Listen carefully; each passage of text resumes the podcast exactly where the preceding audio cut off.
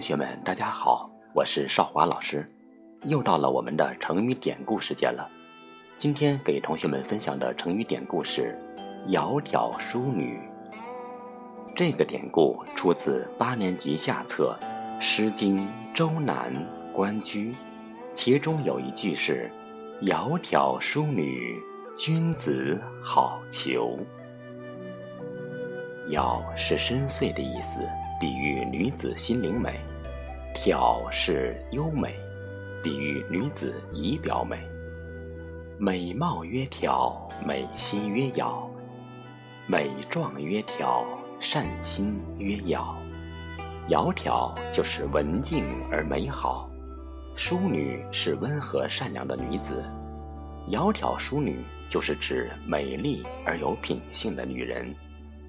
在屈原的《楚辞·九歌·山鬼》中有一句：“既含涕兮又一笑，子慕予兮善窈窕。”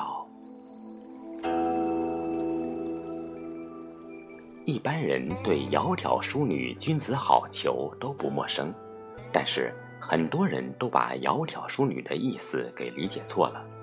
认为身材或者是容貌姣好的女子才是窈窕淑女，其实窈窕淑女更侧重的含义是说一个有良好品德的贤淑的女子，一个君子应该娶这样的女子作为自己的妻子，因为你的妻子关系到你的后代，一个好的妻子她可以通过言传身教把自己的孩子教导好，所以古人说。娶一个好的妻子一定会旺三代，而娶一个不好的妻子会败三代。所以古人认为有贤淑美德的女子是最珍贵的。从这句话中也让我们体会到中国古人教育的良苦用心。同学们，请回忆一下《关雎》的第一句：“关关雎鸠，在河之洲。”你看一看。在那河滩上停着的雎鸠鸟，它们有什么特点呢？这些雎鸠鸟一生都不会改变自己的配偶，他们一生都会忠实于自己的伴侣。那我们人呢？难道我们做人的还不如这些雎鸠鸟吗？难道我们做人的还不如禽兽吗？所以，一个有德性、有羞耻心的人，一读到这句诗。就会得到很大的提醒，他会在行为上有很多的收敛。这就是为什么《关雎》成为《诗经》开篇第一首的原因。《论语》中多次提到诗，但做出具体评价的作品却只有《关雎》一篇，谓之“乐而不淫，哀而不伤”。在孔子看来，《关雎》是表现中庸之德的典范。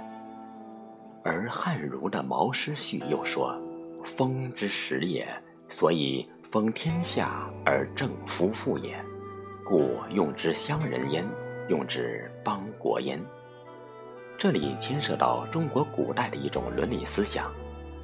在古人看来，夫妇作为人伦之始，天下一切道德的完善，都必须以夫妇之德为基础。关雎在这方面具有典范意义，所以才被列为风之始。它可以用来感化天下，既适用于乡人，也就是普通老百姓，也适用于邦国，也就是统治阶层。孔子的弟子中，研究《诗经》最深的就是子夏，可以说子夏是传承了《诗经》最重要的人物。他曾经感叹地说。多么伟大呀！关雎是天地万物的基础。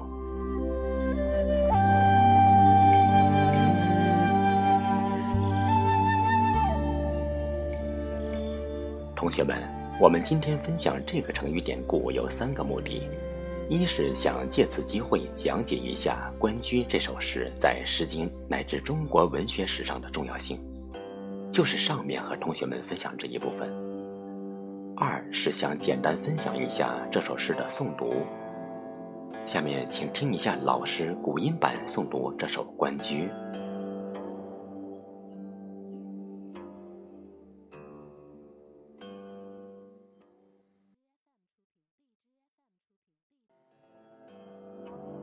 家一定注意到了，老师的诵读中有一些字的读音和你们在课堂上学的不一样。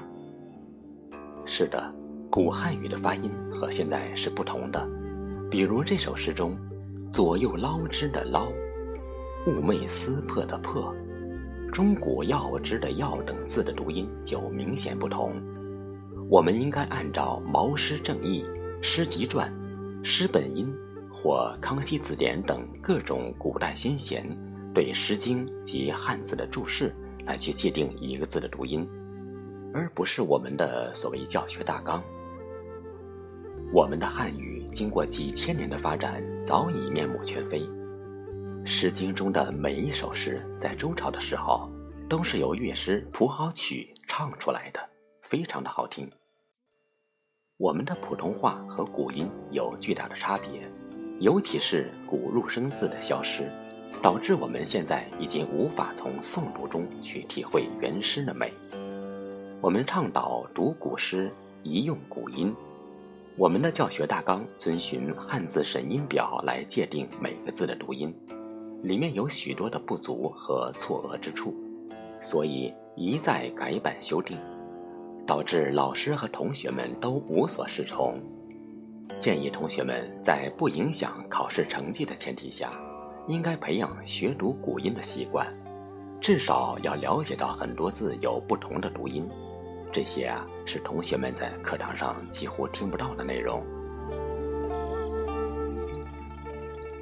第三，我们说回到《诗经》，我们一起来探讨一下为什么我们要读《诗经》。读着《诗经》，体会着风雅颂、赋比兴，你就会像被领进一个河岔密布的地带，弥漫的水雾扑面而来，模糊了你的玻璃镜片。《诗经》本身就是一条河流，一条文字之河。由于时间的关系，我们永远生活在《诗经》的下游，感受其芬芳，接受其补养。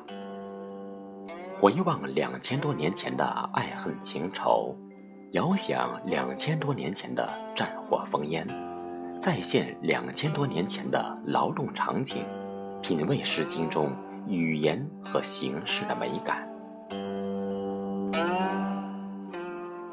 著名文学家金科木先生在《书读完了》中写道：“只就书籍而言，总有些书是绝大部分书的基础。”离开了这些书，其他书就无所依附，因为书籍和文化一样，总是累积起来的。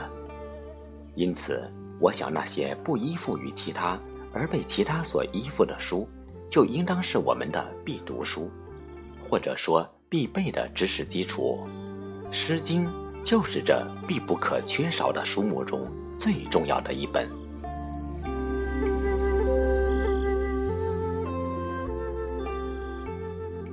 其实，在心学之前，《诗经》本就是儿童的启蒙读物。师长还常常用《诗经》来测试儿童的背诵能力。只是当下我们的文化，我们知识积累都是离着西方近了，靠着传统远了一些。其次，观今宜鉴古，无古不成今。《诗经》是一部百科全书。也是我国现实主义文学的滥觞。虽然三千年过去了，可它作为一面我们观察社会的镜子，依然明亮。它为我们修身养性、明辨是非提供了很多的启示。所以孔子才说：“小子何莫学夫诗？诗可以兴，可以观，可以群，可以怨。”耳之是父，远之是君，多识于鸟兽虫草之名。重温经典，阅读《诗经》，不仅是我们抵抗粗鄙文化的方式，也是我们传承国学经典的法门。据统计，出自《诗经》的成语就有一百七十七条之多，比如“求之不得”“辗转反侧”。逃之夭夭，雀巢鸠占，携手同行，投桃报李等等很多我们耳熟能详的成语，都是来源于《诗经》。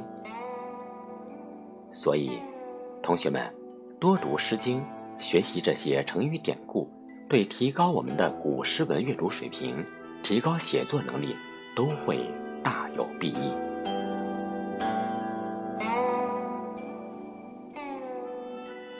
同学们，我们今天的成语典故到此结束，感谢同学们的收听，我们下次节目见。